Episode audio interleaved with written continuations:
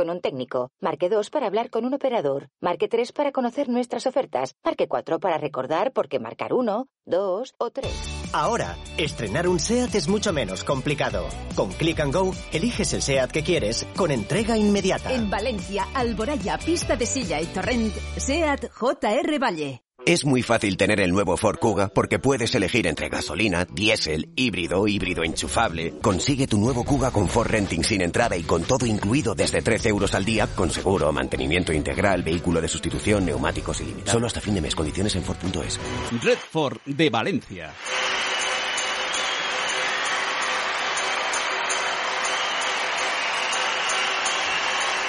¿Qué tal amigos? Buenas tardes, bienvenidos. Luz de cruce, Vicente Herranz. Cope más Valencia. Estar informado. Hoy el director general de tráfico, Pera Navarro, eh, bueno, ahora les contamos qué ha hecho, pero en principio ha transmitido el apoyo y la solidaridad de su departamento a todas las víctimas de la pandemia de la COVID-19 ha dicho que este lunes nos despertamos todos con una noticia de que en el fin de semana había habido 900 fallecidos por el coronavirus es decir, que había habido más fallecidos por el COVID-19 que durante todo el año por accidentes de tráfico en todas las carreteras españolas. Eso ha comentado. Eh, ha indicado que 2020 cerró con 870 fallecidos en las carreteras españolas. Después, eh, obviamente, habría que sumar, que todavía no tenemos esos datos, los que se han sufrido en las diferentes ciudades, que ya saben que hace sumar eh, y puede sobrepasar este año los mil fallecidos durante el año 2020. Y como digo, eh, ¿qué estaba haciendo Pera Navarro, aparte de hacer este comentario, que me parece muy oportuno? Eh, ha hecho una intervención para presentar una campaña para promover el uso del airbag. Del airbag, pero para motoristas, porque el airbag del coche lo tenemos claro. El coche cuanto más airbag lleve, mejor. Pero para motoristas no ha sido así. Y la presentación, la verdad es que ha sido un despropósito, hay que reconocerlo. No le ha funcionado el airbag. Eh, era una prueba para, para sí, ya, ya sé que Pablo Motos lo, lo intentó en su momento y también le salió mal. Pero claro, yo me imagino en ese momento lo que estaría sufriendo eh, el director general de tráfico, que claro, estaba un poco de espaldas a la cámara, pero, pero era un despropósito absoluto. Eh, vamos a intentarlo, vamos a, bueno, no, vamos a volver a intentar y tal. Y yo, claro, veía a, la presentadora, a la persona que estaba ahí arriba, arriba de la, en una especie de pequeño escenario, y la verdad es que me llamaba muchísimo la atención eh, el hecho de decir, bueno, pues eh, ya estaría fallecida una, dos y tres veces. Con lo cual, esto del airbag funciona. Pues hombre, si no ha funcionado encima de un escenario cuando la, persona ni siquiera ha tenido un accidente, pues estoy, eh, lo pongo en duda un poco. Pero bueno, mm, vamos a hablar de este aspecto. Estará con nosotros en un ratito María José Alonso de la Plataforma Motera para la Seguridad Vial, faltaría más. Y también Emilio Alegre. Emilio Alegre es de la Plataforma Motera y es un hombre que lleva habitualmente su moto y va con airbag. Con lo cual él conoce perfectamente cómo funcionan estos airbags moteros que eh, les ha salido por la culata a la Dirección General de Tráfico. Así que ponte un airbag que no va a funcionar, pues es posible que sea así la campaña. En principio es eh, almohadilla, almohadilla, es curioso lo de la almohadilla, ponte un airbag, almohadilla, eh, mejor ponerse la almohadilla que el airbag, creo yo. Bueno, esa sería la campaña que está llevando a cabo la DGT. Eh, lo comentaremos, como digo, con María José Alonso de la Plataforma Motera para la Seguridad Vial. Y atención, porque estará con nosotros un alumno del Máster de Styling y Diseño en Concepto de Automóvil de la Universidad Politécnica de Valencia, Álvaro Sanz ha ganado. Ha ganado la segunda edición del Design Challenge. Es eh, ha imaginado cómo va a ser en el futuro los vehículos por dentro y nos lo va a intentar contar. Porque fotografías eso no, porque eso es secreto, secreto sumarial, pero, pero sí que va a intentar contarnos cómo va a ser el vehículo por dentro, cómo va a ser, pues eso, eh, nuestro vehículo, el techo, los paneles, la consola, los propios asientos, van a cambiar mucho con respecto a ahora. Enseguida nos lo contará, como digo, Álvaro Sanz, campeón y ganador de, esta, de este concurso. Y si les parece, vamos con el banderazo de salida porque vamos a continuar con un asunto que iniciábamos hace ya algunos días. Y hablábamos de ese dispositivo complementario a los sistemas de retención infantil y que la Guardia Civil ha dicho que no, que está prohibido, que por tanto que no se debe de llevar. De hecho, e incluso el, eh, el, Ministerio de Industria, Comercio y Turismo ha enviado una carta, una circular que tenemos nosotros delante, al jefe de unidad normativa de la Dirección General de Tráfico del Ministerio del Interior, que es Javier Villalba, que hemos tenido alguna ocasión aquí en el programa. Y mm, la realidad la realidad es que dice que nada, que, que este sistema no está homologado. El fabricante realiza determinados ensayos para asegurar la compatibilidad de las plazas de asientos de los sistemas de retención infantil, habla en líneas generales, y dice que la introducción de elementos auxiliares modifica las condiciones que fueron verificadas durante el proceso de homologación para garantizar la compatibilidad. Bueno, en cualquier caso dice que en, visto todo esto el sistema dispositivo más SRI, un dispositivo que sencillamente era el poder alargar o poder estirar un poquito más las, las sillas, que en lugar de ir dos niños en, el, en, el, en la parte de detrás del vehículo, podamos, para familias numerosas, podamos incluso poner tres sillas, ¿no? Con lo cual es un sistema, es una barra, es un sistema especial que hablamos en, en más de una ocasión aquí en este, en este programa. Bueno, pues eh, termina diciendo este, esta circular, esta circular de la, del Ministerio de Industria, Comercio y Turismo que envía la propia Dirección General de Tráfico, que no, que no cumple eh, lo establecido en el artículo 117 del Reglamento de Circulación. Y el dispositivo Masilla dispone de un certificado de homologación válido conforme al reglamento y que en este momento no lo tiene. Vamos a hablar, si les parece, eh, con Juan José Alba, de AESBI, es vicepresidente y es doctor, ingeniero. ¿Qué tal, don Juanjo? Muy buenas. Hola, buenas tardes, Vicente. ¿Qué tal? Bienvenido. Eh, eh, encantado de tenerte de nuevo con nosotros. Ya hacía algún tiempo, por cierto, ¿eh? un poquito antes de la pandemia que no hablábamos y cambiamos impresiones con Juanjo Alba. Todo bien, ¿no, Juanjo? Todo perfecto. Me, me, alegro entonces muchísimo. Oye, nada, aquí tenemos, hace un par de días hacíamos mención a este, a este caso, concretamente está Miriam Moya, que es perito, estaba María José Alonso, hablábamos de este, de este suceso que había ocurrido desgraciadamente y que le había costado la vida a una niña y por tanto pues había puesto todas las luces de emergencia para el Ministerio del Interior, lógicamente y también pues por eso se pedía este certificado al Ministerio de Industria. ¿Cuál, eh, cuál es la postura un poco de, de, de AESPI, de, de, esta asociación de los más pequeños? ¿Mm? La postura es muy sencilla. Desde una asociación como la nuestra, donde lo que se trabaja es por la seguridad vial infantil, sí. siempre la recomendación es que los usuarios, los consumidores, adquieran productos eh, siempre homologados. Es una cuestión de proteger al usuario, ¿no? Cuando sí. se compran productos sin homologar, pues nos podemos quedar eh, desprotegidos jurídicamente. O sea ah. que en ese sentido eh, la posición es, eh, es, muy clara. Yo creo que es la, vamos, la que cualquier persona o cualquier institución pues eh, adquiriría, ¿no? Sí. Ante la situación. Pero Juanjo, el hecho de que esté homologado da una garantía e incluso al revés, el que no esté homologado ya da garantía de que no va a funcionar. No, esta, esta es la, la, pregunta interesante, es la otra sí. parte, ¿no? Ya, si dejamos ya a un lado la cuestión de la legalidad, de la protección jurídica, uh -huh. podemos entrar en los debates técnicos. Sí. Entonces, ahí nos podemos encontrar productos homologados que, que, son muy malos y que son incluso peligrosos y que hay que retirarlos después de ponerlos en el mercado y podemos encontrar productos que no están homologados y que son una maravilla tecnológica. Es sí. decir, que que tenemos que saber hacer un poco, entendemos esa distinción, ¿no? Entre lo que es esa protección jurídica y luego lo que son las, las garantías técnicas que tenga un producto.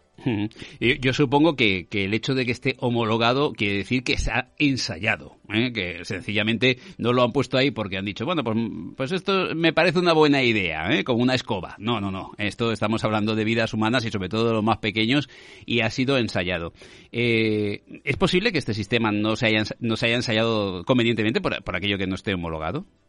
Bueno, si no está homologado es porque no ha sido sometido pues a los ensayos correspondientes a las, a las homologaciones que correspondan, ¿no? Sí. Para un dispositivo de esas características. Uh -huh. Pero eso, como decía antes, tampoco impide pues que se puedan hacer ensayos que no sean de homologación y que lo que cuyo objetivo sea pues verificar que pueda ser un dispositivo que pueda hacer una buena contribución a la seguridad. Uh -huh. esto lo generalizaría a muchas cosas, ¿eh? no solamente ocurre en dispositivos de este tipo, sino en muchísimas cosas que se desarrollan en el ámbito de la automoción y de la industria en, en general. Uh -huh. eh, eh, hablábamos el otro día del de, de suceso, lamentable suceso que ocurría en el 18, sí. costaba la vida a una pequeña, el, su asiento homologado, eso sí, el sistema de retención infantil homologado, su asiento estaba anclado a este sistema, y, bueno, pues parece ser que se desplazó el asiento homologado lo suficiente para impactar contra el reposacabezas que desgraciadamente también llevaba una pantalla, pequeña pantalla y bueno, y acababa con la vida de esta, de esta pequeña. Eh, yo no sé si eh, ha, ha, comprobado, ha, visto un poco, conoce este caso en concreto y puede darnos alguna conclusión. Eh, ya, sabe, ya, sabemos que todavía está en manos de la Guardia Civil y todavía se está estudiando, pero que eh, si tiene algún conocimiento de este, de este caso, Juanjo. Bueno, yo, yo, lo, yo, lo que conozco, yo creo, Vicente, que has dicho la palabra clave, todo parece ser, ¿no? Y mm. mientras sea parece ser, es temerario pronunciarse en un sentido o en otro. No hay ningún técnico que se precie que pueda hacer eh, pronunciamientos contundentes si no accede a toda la información que afecta a un problema concreto. Sí. Em, estamos en esta situación. Estamos pues aquí conociendo información que se publica, que se opina, eh, pero para poder decir algo tendríamos que poder acceder a toda esa información que se maneja del accidente en detalle. Eh, por otra parte, también nos parece, pues quizás imprudente o falto de respeto el, hablar pues sobre una cosa tan grave como es un accidente en el que ha fallecido una persona y en el que, pues en principio, pues eh, no tenemos que hacer nada ahí salvo que se nos requiriera para, para una cosa concreta. Pero, pero lo que sí que me gustaría también, Vicente, aprovechando tu pregunta, es dejar o quizás pues volver a recordar, ¿no? Que desde una asociación como, como AESBI, precisamente una cosa que nos preocupa mucho y que estamos peleando por ella es porque todos los accidentes donde hay una víctima infantil sean investigados en profundidad y con especial detalle. Eh, que se intervengan dispositivos, accesorios y que se verifique cómo se atendió al niño, cómo se le rescató, cómo se le trasladó a las emergencias, cómo se le atendió, ¿no? Es decir, es una cosa que realmente nos preocupa y que creemos que hay que trabajar por conseguir hacer una buena labor en torno a ello.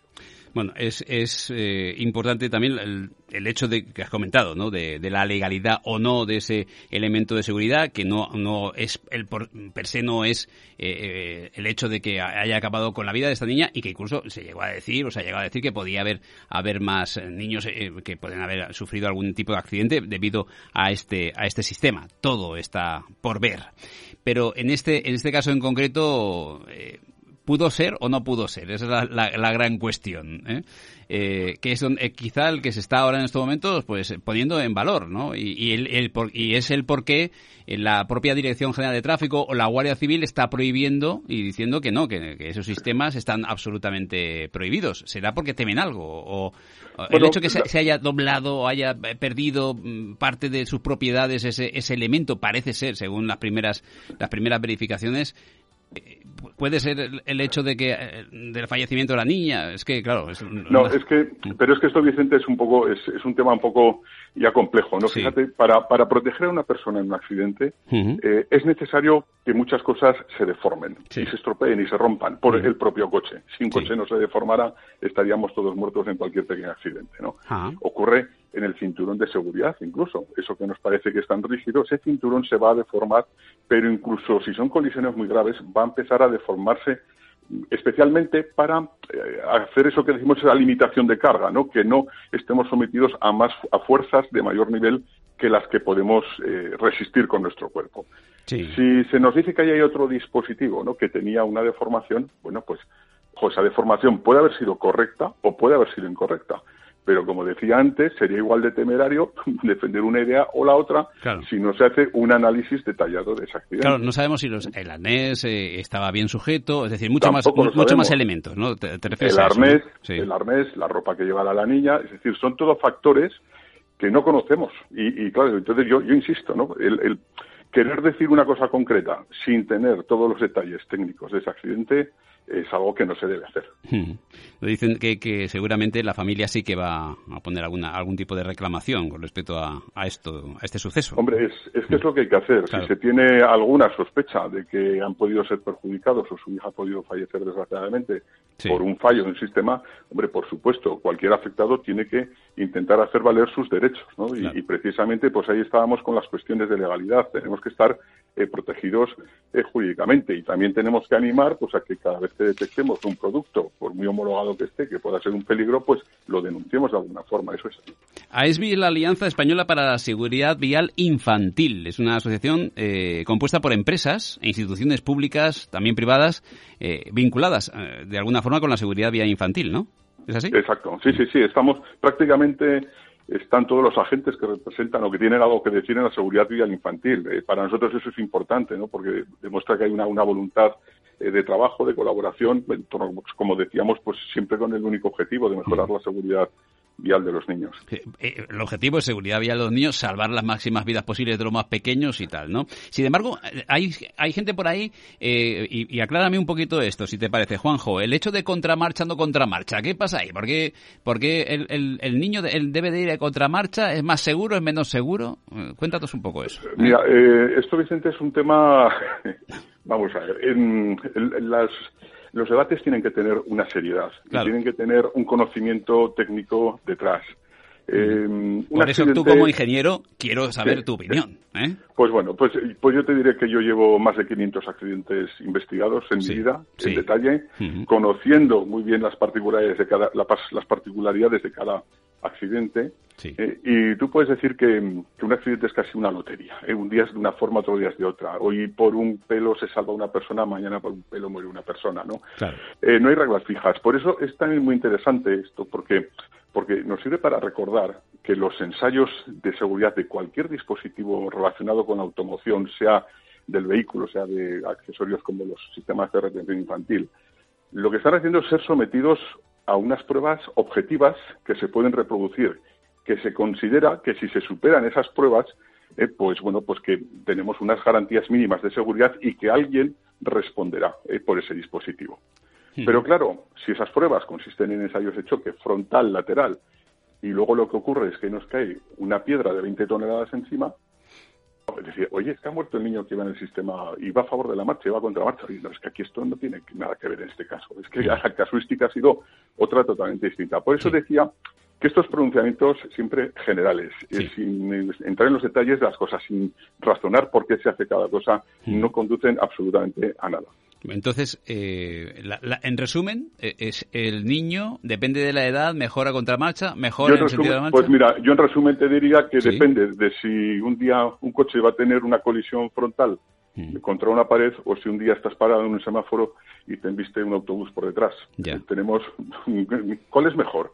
pues hombre, avísame, ¿qué, me va a pasar? Eso no te lo puedo decir, ¿no? Entonces, entonces, claro, pues cada uno tiene una vida diaria, hace unos trayectos determinados, por supuesto, siempre la, o sea, la recomendación, la posición más favorable para sufrir, una, para sufrir una colisión frontal es en sentido contrario a la marcha, pero para los niños y, para nosotros y para las personas de 90 años, eso, eso está clarísimo, ¿no? eso, eso, es una cosa, pero, pero eso no quiere decir que luego no se produzcan accidentes donde el escenario sea otro totalmente distinto. Doctor, gracias por estar con nosotros. Un abrazo muy grande y además encantado de poder volver a charlar contigo. ¿eh? Pues lo mismo, lo mismo digo, es un placer estar con vosotros, Vicente. Gracias. Un abrazo muy grande, Juanjo.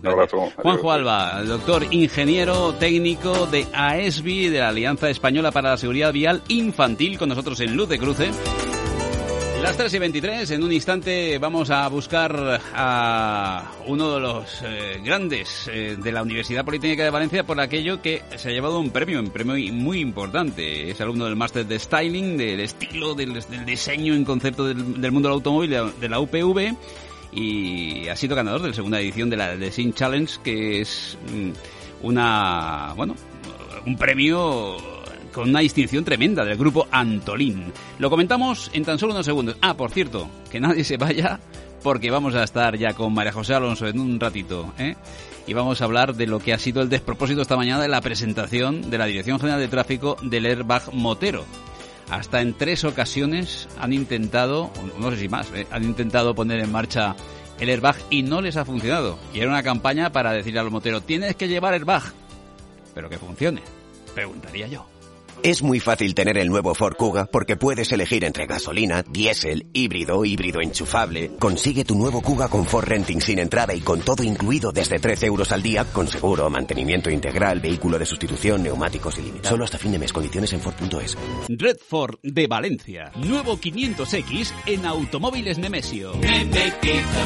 Urbano o aventurero. Sub o deportivo. Todo en uno. Con llantas de 16 pulgadas y toda la conectividad. Nuevo Fiat 500X por 13.790 euros con 3 años de garantía. Automóviles Nemesio en Torrent. Nemetízate. Nemetízate. Te mueven los impulsos, te hacen sentir vivo, te hacen volar, fluir. Aquí tienes uno nuevo, con un sistema híbrido inteligente, con dos motores eléctricos, la última tecnología en seguridad y conectividad de serie.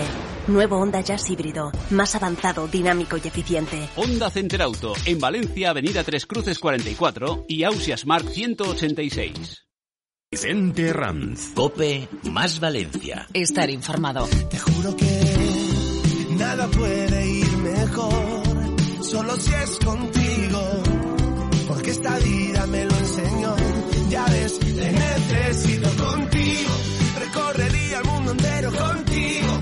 Me pasaría todo el tiempo mirando el firmamento y con tus dedos tapando el sol. Solo si es contigo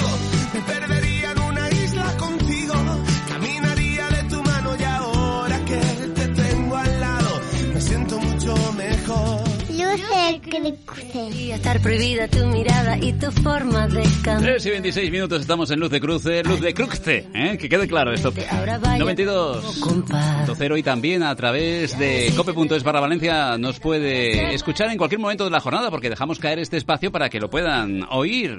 Así que buenas noches a algunos o buenos días a otros. Quizá más buenas noches, ¿eh? lo dejamos ahí, está ahí el podcast para que nos pueda escuchar. Ahora un ratito hablamos de el contigo, contigo y sin ti, el airbag de la moto, ¿eh? Pero antes, antes vamos a hablar de cosas yo creo que mucho más chulas, porque tenemos con nosotros al ganador de todas las categorías de un del grupo Antolín. Ha premiado a un estudiante de la Universidad Politécnica por el diseño del interior de un coche del futuro. ¿Cómo será el coche del futuro? Se lo preguntan ustedes, ¿eh? No sé, ¿eh? teníamos que haber puesto quizá aquí el, regreso al futuro. Vámonos al futuro, a, no sé qué año. Álvaro Sanz Lázaro, ¿qué tal? Muy buenas. Hola, muy buenas, Vicente. ¿Qué tal? Bienvenido. ¿Cómo estás? ¿Bien? Muy bien, muy contento de estar aquí hoy con, vosotros en, Luz de Cruce. Oye, eh, ¿en qué año estamos ahora? Estamos en el 21, 2021. En el 21, pero ¿nos desplazamos unos años más allá o qué? Porque tú ya ves el futuro. sí, sí, sí. Podríamos ir, por ejemplo, hacia el 2030, 2035. Vale, pues nos vamos al 2035. Perfecto, pues nada, pues ya estamos allí. Ahora buscaré una música que, ¿eh? que, sea adecuada para ir al, 30, al 2035. Bueno, eh, pues amigos de 2035, en luz de cruce. ¿eh? Fíjate, ya habrán pasado unos añitos. Eh, el nuevo diseño del... De, ¿Digo alguna marca o no? ¿Eh? Grupo Antolín, puedes decir. Pero el nuevo diseño de Grupo Antolín ya lo conocemos. ¿eh? El interior del vehículo que es ya algo increíble, algo fuera de serie. ¿eh? Hace unos años hablábamos, en el 21, hablábamos de, esta, de este modelo y ahora ya, en 2035, nada menos que 14 años después, pues mm, damos a conocer el interior de este nuevo vehículo del Grupo Antolín. Álvaro, cuéntanos, ¿cómo es ese, ese interior? Si puedes, claro. Bueno, a ver, eh, yo la verdad es que he concebido el coche como, como un lugar acogedor, ¿no? Como un lugar en el que realmente quieres estar. Sí. En el que te sientas prácticamente como en casa. Entonces, pues eh, por ello lo he diseñado creando un espacio, eh, pues bueno, que invita y que recuerda un poco a, a la arquitectura. Entonces, eh, pues eso, al final es un, un lugar en el que no te importa pasar tiempo y que está habilitado también pues para para poder eh, desde trabajar a ver series y, conectar con el entorno, ¿no? Eso es mm. algo que, sí que he tratado de buscar. ¿Ver series?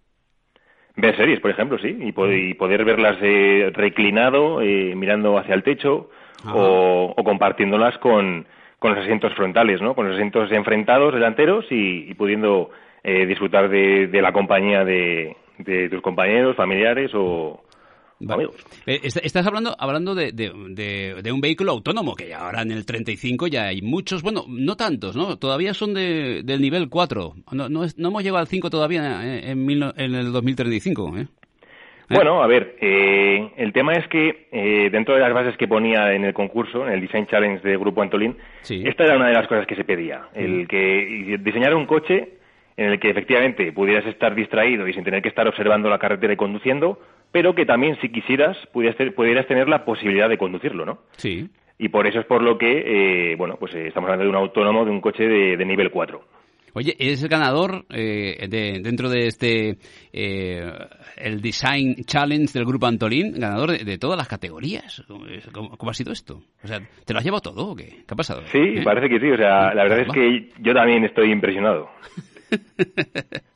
Bueno, bueno, esto fue en el 21, ¿eh? que ya, ya ha llovido, ¿eh? esto fue en el, 2021, ahora ya ha llovido, ahora ya es otra, es otra cosa, ¿eh? Es, bastante. Oye, em, la realidad es que, eh, ¿cómo se te ocurrió? esto, ¿Esto viene de pequeño, de cuando eras niño, allá por el... porque tú tienes ahora 28 años. Efectivamente. o sea, esto es del siglo pasado, entonces, cuando eras pequeñito, cuando eras pequeñito, te vino por inspiración, dijiste, oye, a mí me gustaría diseñar interior de vehículos, ¿o cómo vino esto? Pues sí, sí, la verdad es que sí. ¿Ah, eh, yo desde, desde muy pequeño siempre he sido un apasionado de los transportes y de los coches. Y vamos, en los cuadernos de, infantil de cinco años ya puedes ver incluso cómo dibujaba, dibujaba coches, ¿no? Y me gustaba dibujar el interior de, los coches que teníamos en la familia y los exteriores y demás. Sí. Entonces, eh, digamos que sí que es algo, algo vocacional. Eh, luego, aparte de, o sea, anteriormente, de, antes de haber estudiado diseño industrial y haber estudiado el máster, pues eh, yo realicé ingeniería industrial. Sí. Porque, bueno, al final creo que era una carrera que también complementaba muy bien, ¿no? Y estaba relacionado con el, con el mundo del motor. Entonces, bueno, pues eh, posteriormente realicé ese grado, el grado de Ingeniería Mecánica en la Carlos III, luego ya el máster en, en la Universidad de Burgos, y eh, estuve trabajando durante un año como, como ingeniero. Y ahí dije, tengo que perseguir mi sueño. O sea, yo quiero, quiero vivir y dedicarme a lo que realmente me hace feliz y, y me gusta. Ah. Y ahí es cuando tomé la decisión de, de estudiar diseño industrial y de dedicarme a, intentar buscar, no hacer realidad mi sueño de ser diseñador de coches. Bueno, y recibes un premio, atención, no, no, de cualquiera, sino del grupo Antolín, que es uno de los mayores fabricantes de interiores de automóvil en el mundo. Cuenta con cuatro unidades de negocio, techos, copkeys, eh, puertas, iluminación, sistemas electrónicos. Bueno, es una empresa proveedora de, grandes fabricantes de automóviles y está presente, creo, eh, en todos los vehículos más vendidos del mundo, tengo entendido, ¿no? Más de, sí, sí, sí. Es, es, es, increíble. Oye, eh, entonces, esto quiere decir que los 10 vehículos más vendidos del mundo de, del 2021, hablo del pasado, ¿eh? Era, eh, van a cambiar sus interiores por el interior que tú has propuesto, ¿o qué? Bueno, eso quiere decir que, que, bueno, dentro de las propuestas que, que he incluido en el diseño, ¿no? de tanto de techo, de consola, ¿no? de cockpit, de consola central, paneles de puerta, pues eh, muchas de esas ideas ¿no? que recogen que recoge mi diseño pues eh, se van a intentar eh, avanzar llegar a prototipar incluso y a tratar de, de ofrecerlas no para que las empresas eh, que sí que son fabricantes de los vehículos en sí, pues eh, vean las capacidades de las que dispone Grupo Antolín. Bueno, y oye, y cuando has eh, mostrado este diseño, supongo que, lo hablarás con, con, amigos y todas estas cosas, ¿no? Le enseñarás, mira lo que, mira lo que he dibujado, mira lo que he preparado y tal. ¿Hay algún alguno en concreto que hayan dicho tus amigos? ¡Qué alucinante! ¡Qué, qué, cómo, mola esto! Eh? ¿Hay algo en concreto dentro del interior que le haya llamado especialmente la atención? No a ti, sino a la gente que te rodea. ¿Eh? Pues yo diría que, que, el techo, principalmente el techo, ¿Ah, porque lo concebí como, como un lugar para, para conectar con el exterior, ¿no? Para tratar de, de ver incluso reproducir esa luz natural, ¿no? De, que, es, que es lo que al final nos gusta, ¿no? Y lo que te hace estar en confort y, y estar cómodo en, en un habitáculo. Entonces, eh, concebí ese, ese techo como, pues primero, como si fuese una pantalla, ¿no? En la que podemos ver el exterior y comunicarnos con el entorno, y además iluminarnos, ¿no? Además eh, puse unas láminas eh, de madera que funcionarían como una especie de, cortinas, ¿no? De persianas que se pueden abrir y cerrar. Entonces con eso consigo, pues bueno, dar una luz tamizada, ¿no? Y, y como digo, pues tratar de, de dar esa, ese confort ¿no? a, los eh, ocupantes. Bueno, la iluminación. Ahí está, el regreso al futuro. Eh, eh tenemos David, hola. Sí, ¿Qué tal, David de Diego? Muy buenas. ¿Qué hay? Oye, nada, ¿has visto? Tenemos. oye, que conste, estamos en 2035, ¿eh? Así que, cuidado. Pero eh, eh, estaba oyendo que todavía estamos en nivel 4, ¿no? Eh, los coches siguen teniendo volante y pedales. Sí, sí, todavía en nivel 4. ¿Pero qué te parece el, el, interior de, de, los vehículos de, del 2035, ¿eh? de este año? Pues perfecto, vas del punto A al punto B haciendo lo que quieras, ¿no? Puedes estar viendo la tele, una serie, lo que se vea en ese momento. porque yo creo que también la forma de comunicarnos y lo que vamos a ver va a cambiar y el coche se tendrá que ir adaptando a las necesidades eh, de los usuarios. Oye, ¿tendrá muchos relojitos el futuro de, eh, eh, en el futuro estos coches, el interior, o, va a ser totalmente plano y ya está, y, con, y poco más que el móvil ya manejaremos todo? Yo, yo diría que plano, o por lo menos tal y como lo he concebido yo, plano no. Yo pienso que, que al final, y estamos hablando ya de incluso de poder ver realidad virtual, poder ver hologramas, o sea vamos a poder tener eh, asistentes de conducción, eh, seguro, ¿no? En el que vamos a poder eh, comunicarnos con ellos viva voz y, nos van a ofrecer lo que, lo que pidamos. Entonces yo creo que los relojes, esos ya, la, la analógica ha pasado y prácticamente podemos ir olvidándola. Bueno, y, obviamente en el 35 no, no, ya pendrives y eso ya estará pasado la historia ya esto no, no llevaremos, ¿no? Nada, nada. Por eso, además, eh, dentro de lo que es el panel de la puerta, por ejemplo, pues he concebido el tener carga inalámbrica o que directamente por entrando en el coche y llevando el móvil encima, pues eh, el móvil, el coche te reconozca, ¿no? Y, sepa quién eres y, y muestre todos tus contactos, tus prioridades, tu calendario, etcétera. ¿Y te saludará el coche eso?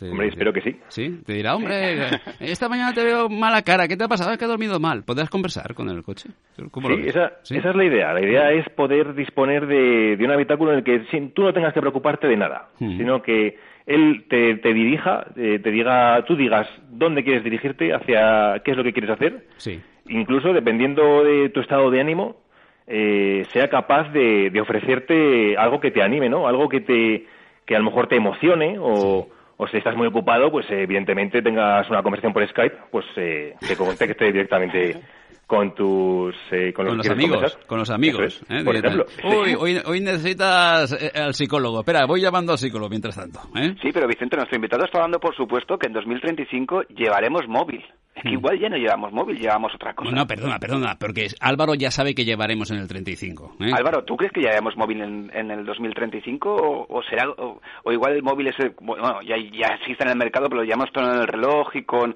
como hemos visto en algunas eh, animaciones de posible futuro que eh, en el aire veremos la pantalla y lo tocaremos de forma holográfica o áptica.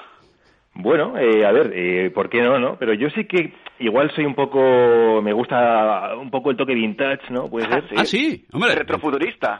Sí, sí, sí, eso sí que es algo que, que, me gusta, ¿no? Y creo que al final, por ejemplo, el, llevar un reloj en la mano, que, que he dicho que la edad analógica había pasado, pero por ejemplo, el llevar un reloj en el brazo es algo eh, que gusta, ¿no? Es una como una prenda de vestir. Entonces, creo que al final los teléfonos móviles igual eh, evidentemente pueden reducirse, pueden, podemos hablar que sean ya pantallas eh, transparentes y que se puedan incluso doblar, pero yo creo que sí que, aunque sea como un, como llevar la cartera, ¿no? Sí que vamos a querer eh, tener algo así. O sea, no irá ni siquiera proyectado sobre el brazo, que algunos dicen que, podríamos incluso tenerlo proyectado en el brazo. Eso, eso no, eso no lo ves en 2035, tú. Hombre, el 2035 al final tampoco falta tanto, ¿no? Y sería muy chulo, ¿no? Pero luego tampoco nos desilusionemos que cuando estemos allí veamos que a lo mejor tenemos el, iPhone 20, pero... pero no podemos verlo en el brazo. Oye Álvaro, ¿y yo y que yo veo el interior de tus vehículos de tu, o tus ideas antes de 2035? Yo eh, lo veo antes, ¿eh? Yo, eh, esa es lo que me mi intuición. Álvaro. ¿eh? Sí, a ver, es que al final también hay que dar un poco de toque toque de realismo, ¿no? El eh, pensamos que a lo mejor dentro de 15 años o dentro de 10 años vamos a ver coches voladores, mm. pero tenemos que ser realistas, ¿no? Ojalá, porque viendo la legislación actual y todo, la tecnología autónoma puede que sí que esté ahí. Sí. Pero el llegar a adaptarnos, el llegar a confiar en un coche que se conduzca solo y que no tengas que estar prestando atención, eso es más complejo, ¿no? Ya. Entonces, al final por eso es por lo que tengo que tienes que, mm, pues bueno, introducir ideas y eh, intentar mezclar un poco todo, ¿no? Eh, esas ideas tan futuristas que, que, tienes, tratar de llevarlas a la Tierra y decir, bueno, a ver, yo creo que me gustaría que esto llegase a ser así, pero al final, bueno, pues tengo ciertas restricciones, ¿no? Entonces, hay que andar, bueno, pues eh, equilibrando todo. Bueno, 300 personas se habían presentado de 15 países distintos ¿eh? a ese Design Challenge del grupo Antolín y va y se lo lleva, pues Álvaro, Álvaro Sanz Lázaro. Álvaro, un abrazo muy grande y gracias por visionar ese futuro tan chulo. ¿eh? Nosotros y otro abrazo para vosotros. Gracias. Aquí estamos, en Luz de Cruce. Oye, de Diego, eh, ahora volvemos un ratito contigo, ¿vale? Que vamos a adentrarnos en el airbag. Sí, Vicente, yo te veo en ese coche que ha diseñado Álvaro, a ti yendo de un viajecito pegando una siesta, ¿eh? También. Ah, sí. Ah, claro, sí, nivel 4. Nivel 4. Se, podría, claro, claro. Podrías, podrías. Gracias, Diego. Hasta ahora, hasta ahora. En un instante vamos con el airbag que ha presentado hoy la DGT. ¡Futuro!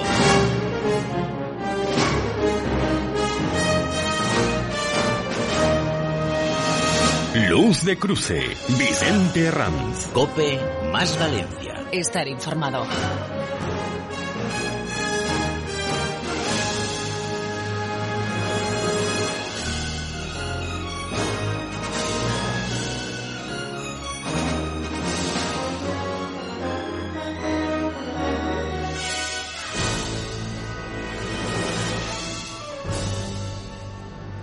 Reconócelo. Te encantaría que tu camisa favorita tuviese el mismo azul que cuando la compraste.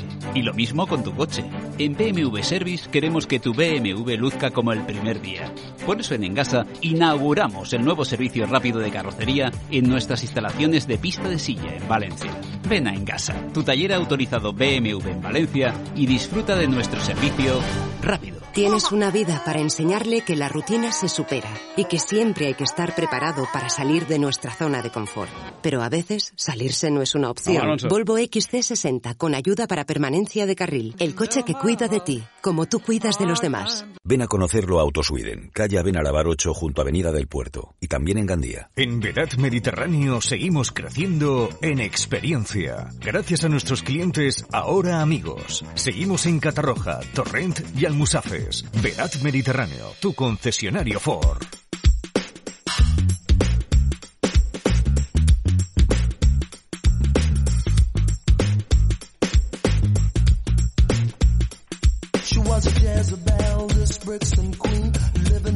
Bueno, ya, ya, la he saludado, ¿eh? Pues la vuelvo a saludar. María José Alonso, hola, ¿qué tal? Muy buenas. Buenas, ¿qué se, tal? Se me ha escapado el saludo interno por, por antena, ¿eh? Vamos, Alonso. Bueno, pues ya, ya... No pasa nada, pues no. vamos, Alonso. Vamos, Alonso, muy bien, bueno.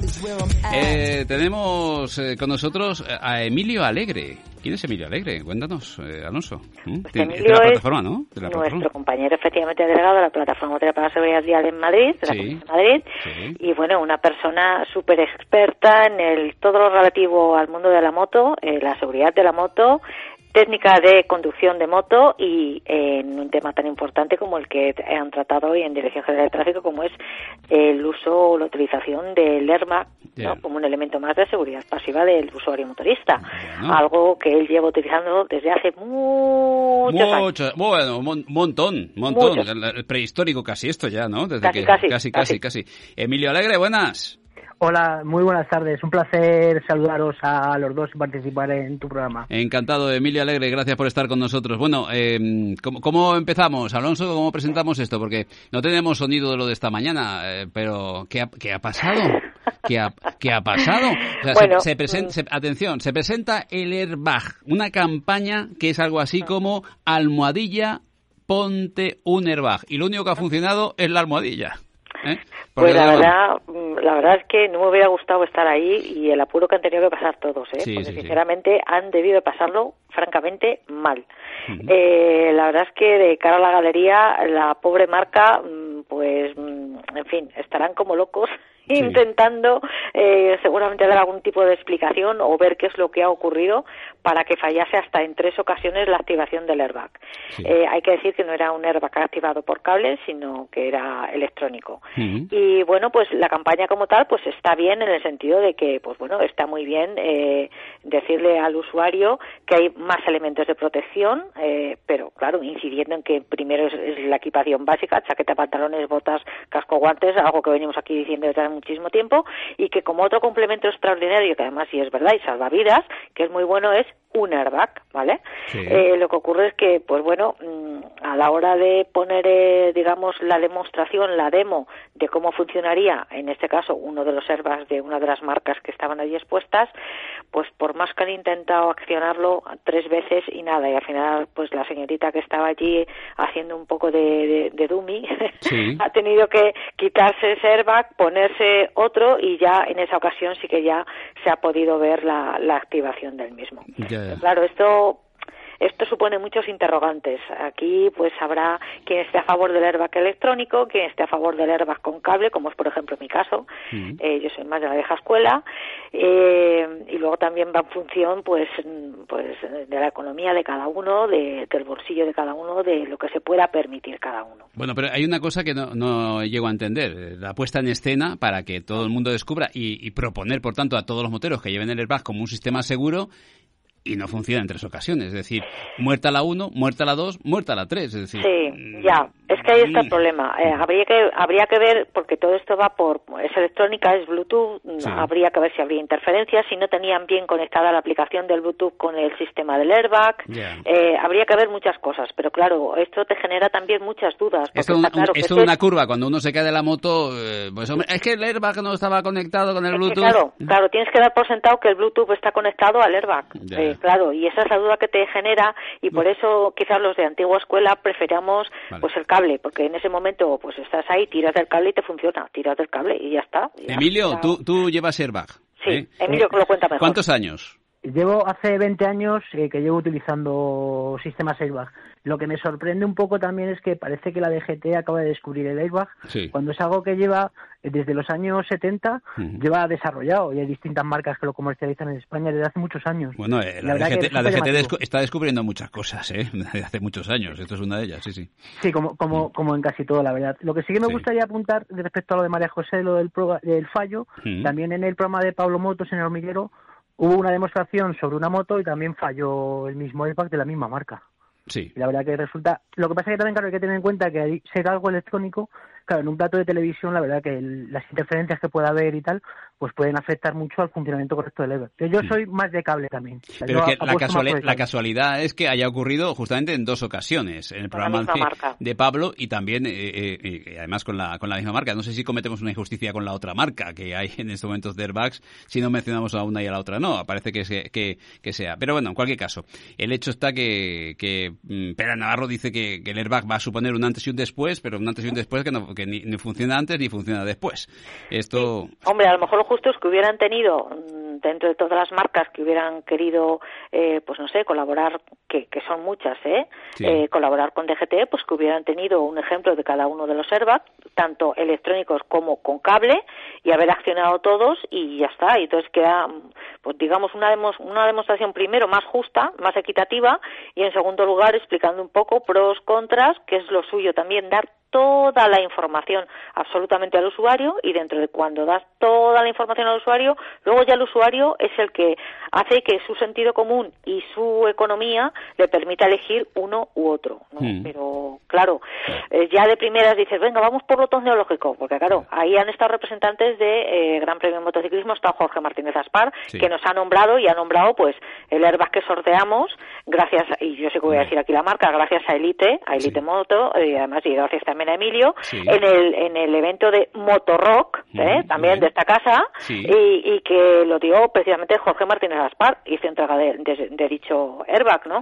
Entonces, eh, creo que hay que informar de todo lo que hay en el mercado. No se pueden decantar solamente por una o dos marcas que, por lo que sea, pues DGT esté haciendo en ese momento pruebas con, con ellos la agrupación de tráfico.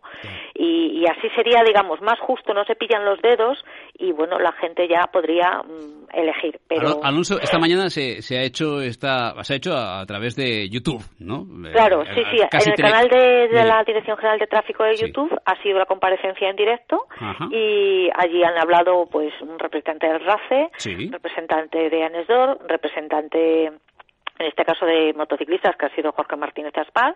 Eh, ¿Han, dejado, ¿Han, dejado, caer la, toda la secuencia o, ya no se puede encontrar en YouTube? Esto? Eh, yo creo que se puede encontrar en YouTube, ¿eh? yo creo que sí, que lo dejan colgado, luego lo suben y se queda ahí, se quede colgado. Entonces, claro, yo creo que lo han querido enfocar demasiado profesionalmente y, y, desde mi punto de vista, ¿eh? o sea, yo, o sea, aquí soy más bien una mindungui y el que más entiende de esto es Emilio. Eh, lo han querido enfocar de una manera tan técnica que de hecho han puesto vídeos de pilotos del Gran Premio de Motociclismo aconsejando al usuario que igual que ellos llevan airbag en la pista, lo ideal es que el usuario también pudiera llevar un airbag, pero hay que decir que no tiene nada que ver los airbags que utilizan los pilotos en los grandes premios a los airbags de uso tradicional de la calle. Que el de la calle puede llegar a utilizar un airbag que tiene un piloto de Gran Premio, claro, pero claro que ese airbag no le va a costar ni 500, ni 600, ni 700 euros. Les va a costar de 3.000 euros para arriba.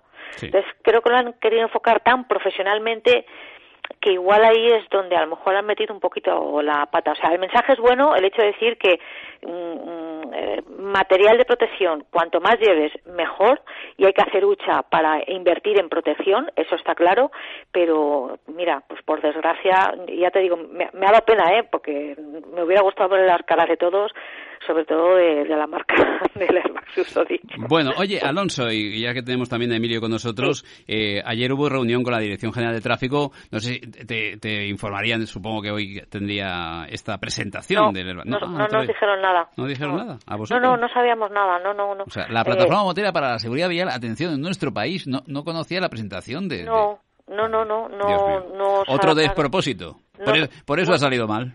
¿Eh? Bueno, ya, bueno, no sé, igual en su cabeza estaba solamente los puntos del, del día que teníamos en el orden del día y eso que hemos hablado de airbag, porque de hecho una de las cosas que tratamos fue precisamente el tema del airbag y el tema de que si querían eh, incentivar eh, la utilización del airbag, le hicimos una propuesta en firme, bueno, hicimos dos, una que rebajaran el IVA de todas las prendas de protección, y que achucharon Hacienda de alguna manera para rebajar ese IVA, porque no tengo nada en contra de la cultura, ¿eh? pero igual que dijimos que, por ejemplo, pues ir a ver una película o una obra de teatro tiene un IVA, el IVA cultural es un IVA reducido, está muy bien, pero para ir a ver esa obra de teatro, yo si por ejemplo voy en moto, tengo que adquirir unos elementos de protección cuyo IVA es un 21%. Y mm. bueno, se cuestiona un poco no el, nivel de seguridad de mi vida para ir a ver esa obra de teatro. Y por otro lado, le hicimos una propuesta de hacer, eh, pues, digamos, una especie de campaña en donde DGT saque un X dinero, igual que hay dinero para asociación de víctimas o para, por ejemplo, adquirir los paneles estos de señalización que los paga Dirección General de Tráfico, pues que saque un dinero X, el que fuera, le pusimos un ejemplo por, por ponérselo, 100.000 euros, ¿no? Por poner un ejemplo. Y que mm, llegara a un acuerdo o un convenio de colaboración con las marcas que quisieran adherirse para que eh, adquirieran los usuarios esos airbag con 100 euros de bonificación por parte de la DGT más un porcentaje de descuento por parte de la marca.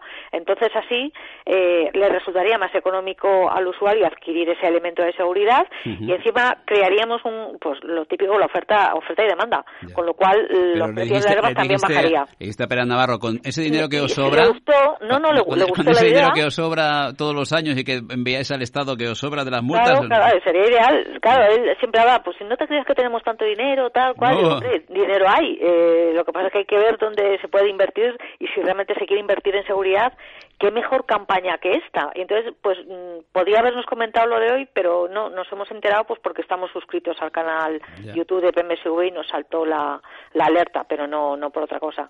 Pero la verdad es que la, la, reunión de ayer estuvo muy interesante porque tratamos muchos temas hmm. y, ojo, eh, ayer nos confirmó que se van a legalizar los intercomunicadores. Ajá nos lo confirmó. Lógicamente los intercomunicadores como Dios manda. Quiero decir, no van a servir estos chinos que te compras que son auriculares, que te los metes dentro del oído, que le puedes dar volumen a casco porro y que claro, te aíslas totalmente del exterior. No. O sea, va a haber lógicamente eh, unas puntualizaciones sobre qué tipo de intercomunicadores. homologados. ¿eh? Por supuesto, homologados mm. con un tope como casi todos, ¿eh? Oye, Emilio, Emilio, eh, ya ves que teniendo a Alonso aquí no, no hay manera, ¿eh? No, hijo, es que yo a mí me da un micro. A ver. estoy acostumbrado a que me pase eso con María José. A ser mi jefa, estoy acostumbrado. No eh, eh, Emilio, entre tú y yo, yo también. Yo también. Vaya dos. A ver, no, yo qué sé, es que en la reunión ayer, por desgracia, Emilio no pudo estar presente. Ah. Entonces, por eso a lo mejor yo puedo tener un poquillo más de información. Bueno, eh, Emilio, ah, volviendo al, al airbag, al chaleco airbag, rápidamente, entonces tú, ¿qué asesoras? ¿El airbag siempre con el cable? Por ejemplo? Eh, yo veo lo más claro, yo me baso en mi experiencia, en lo que he visto, caídas que he tenido con diferentes marcas, con distintas marcas, y claro, yo voy a lo que yo he probado, o sea, yo lo que he tenido constancia de que funciona y que en caso de una caída me ha salvado de sufrir graves lesiones. Yo lo prefiero con cable, lo también es un poco es un poco a gusto. Lo que también, claro, eh, tipos de baja hay muchos y la DGT podría, como bien ha dicho María José, haber aprovechado para explicar que hay, hay base electrónico, los hay con cable, los interiores, exteriores, hmm. para moto de campo, para carretera, para circuitos, o sea, opciones hay muchísimas y haberlo aprovechado para que la gente conociera un poco más el producto. ¿Se ha precipitado la DGT, Emilio, en presentar esto? ¿Podría haber mm, esperado un poquito más para que todo funcionara y saliera bien? Yo creo que sí, y además la manera en la que lo ha hecho yo creo que no ha sido la correcta. también la mayoría de las demos que he visto de avivadores electrónicos, casi siempre cuando son tiendas o las hace la marca, las suele hacer con un ordenador en lugar de con un, de con un móvil. Quizá con un ordenador hubiera salido la primera, hubiera salido genial, hubiera salido bien. Pero creo que la marca tiene que recapacitar y pensar cuando va a presentar un producto ante tanta gente y una campaña tan importante, cómo lo va a hacer. Emilio, gracias. Un abrazo. Un placer haber, haber hablado con los dos. Hasta luego, Emilio, Emilio Alegre, de la Plataforma Motera para la Seguridad Vial, siempre representada y bien representada aquí por María José Alonso. Eh, María José, pues nada, tenemos, vamos a, tratar otros otros asuntos rápidamente, que nos quedan eh, nada, unos segundos tan solo y, bueno, seguimos mañana hablando de más. Eh, sí, sí, porque hay, que tratar, hay que, tratar más puntos de, la reunión de Pérez Navarro porque la verdad que ha sido muy, muy, muy interesante. Ya os lo digo yo desde aquí, se han ¿Ah, quedado como bastante ojitos Ah, sí, eh, danos solo, una pincelada, así un titular y así nos quedamos con las ganas. Un titular, eh, pues por ejemplo, eh, cayeron como por arte de mágica, o sea, cayeron del guindo al comprobar que obligan a las escuelas de conducción a partir de diciembre a mm. que sus alumnos realicen las pruebas para hacer el examen de conducir de moto con todo el equipamiento, pero fuera se han quedado en casco y guantes. Nos quedamos con ello. Gracias, María José Alonso. Buscamos a De Diego. ¿Quiere conseguir rápidamente una cita previa para pasar la ITV de su vehículo? En ITV de Levante podrá conseguirla en nuestros centros de Masalfasar, Campanar y San Antonio de Benajever. Solicítela ya a través de la web laitv.com o en el teléfono 963 01 3434. ITV de Levante. David Diego, el hombre de las 3Ds. Vamos a concluir. Oye, veo aquí que el Seat Ibiza es el coche de segunda mano más vendido en enero. Casi 4.000 unidades. Del Seat Una buena cifra, ¿eh? Para segunda mano. Ah, pues ahí está, ¿eh? Los, eh, parece que sea le va bien en nuevos y le va también en usados. También, muy bien. ¿Mm? Sí, oye, eh, ¿te acuerdas que hace un tiempo entrevistamos al presidente del de, Grupo Volkswagen en España? a Francisco Pérez. Botello. Sí. Mm. Pues en el séptimo foro económico del consorcio alemán, el presidente de Volkswagen, Francisco Pérez Botello, se ha quedado a gusto. Ha afirmado, al gobierno le importa un pepino la industria del automóvil. Ah. Dice, no podemos quedarnos, quejarnos de que no podemos hablar con ellos, porque nos atienden inmediatamente. Sí. dice, sus actos no son amigables. En España, como en toda Europa, hemos tenido que lidiar con la pandemia, pero lamentablemente también hemos tenido que lidiar con la ineficacia de las medidas adoptadas por el gobierno. Ah. Ha sido clarito, ¿no? Yo creo que eh, hace falta un plano, ¿verdad, Vicente? Y una guía útil para saber lo que piensa el presidente de Volkswagen sobre cómo está actuando en esta pandemia eh, el gobierno con una industria que es fundamental para nuestro país. Hmm.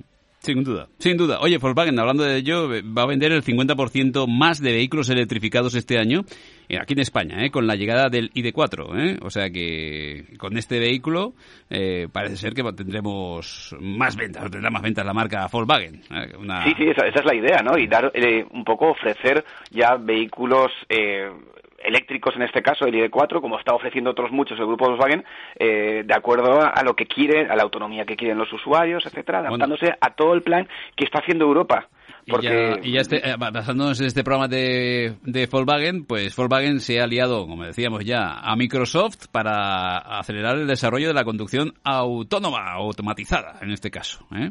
Sí, porque está claro, Vicente, que el fabricante que no se ponga las pilas con electrificación, pero ya eh, en serio, ¿eh? a saco, y con eh, conducción autónoma, se va a quedar descolgado de la, yo creo que de, este tren, ¿no? De, de, tecnología que llega. Bueno, eh, de hecho, se rompió el matrimonio o el posible matrimonio entre el grupo Hyundai y Apple Sí. Y puede que sea con Nissan, Vicente. Bueno, oye, Ford va a desarrollar un software inteligente para hacer las entregas online más rápidas y precisas. Eh, este software coordina el trabajo de los, de los furgones de reparto con el de los mensajeros a pie, identificando lugares seguros para que los conductores aparquen en poca o a poca distancia de, varias direcciones en las que deben de hacer ya las entregas. O sea que, vaya ¿Te acuerdas que, que Ford nos contaba hace poco que había llegado a un acuerdo con Google Vicente sobre el tema de la nube y que vamos a encontrar productos de Google dentro de Ford, ¿no? Para hacer sus coches mejores. Pues la semana que viene sí. vamos a tener a alguien de Google en el programa para que nos lo cuente. Bueno, y esta tarde tendremos Gastrocope. Así que gracias de Diego, hasta luego. Un abrazo. Eh, eh, oh, por cierto, es de Diego es Donanters. Es Donanters, la red más social, la donación de sangre de la cadena COPE en el Jardín Botánico de la Universidad de Valencia, en la calle Cuart, número 80, el viernes, día 19, de 9 a 2 y de 4 a 8 y media, la posibilidad de donar sangre, por lo que más quieras. Si tienes más de 18 años, en la calle Cuart 80, en la Universidad de Valencia, en el Jardín Botánico. Estamos en Luz de Cruce, eh, tan solo unos segundos para las 4 de la tarde. En ese momento llega la información, ya saben, dejamos caer este espacio en cope.es barra Valencia. Es el punto de referencia, sin duda alguna.